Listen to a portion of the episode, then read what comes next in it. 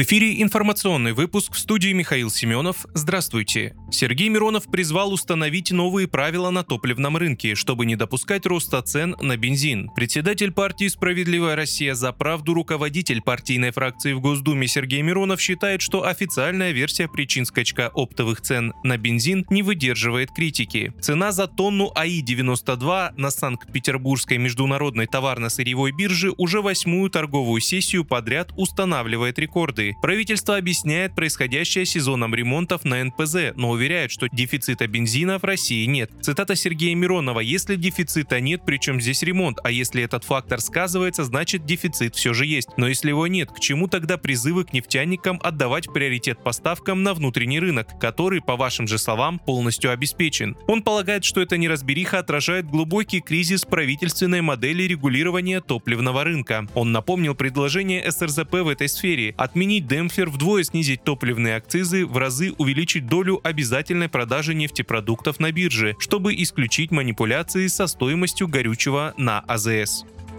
Комитет Госдумы по госстроительству и законодательству рекомендовал Палате парламента принять поправку об увеличении до 50 тысяч рублей штрафа за неявку гражданина без уважительной причины по повестке военкомата. Отмечается, что поправка одобрена ко второму чтению законопроекта о десятикратном увеличении штрафов для уклоняющихся от призыва на военную службу.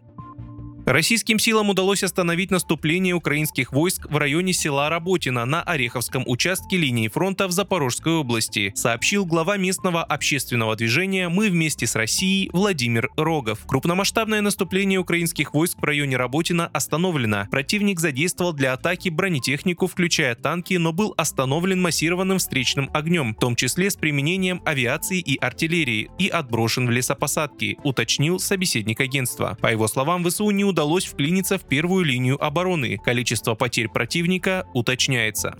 С 1 августа из-за повышения утилизационного сбора и на фоне ослабления рубля в России взлетят цены на иномарки. Доступные машины на рынке подорожают на 122-300 тысяч рублей, а иномарки премиум-класса более чем на 1,2 миллиона рублей. Глава Ассоциации российских автомобильных дилеров Алексей Подчеколдин предупредил, что машины, которые ввозятся в Россию официально, вырастут в цене на 5-10% за счет роста утиль сбора. Автомобили, которые ввозятся параллельным импортом, подорожают подорожают еще сильнее на 20%.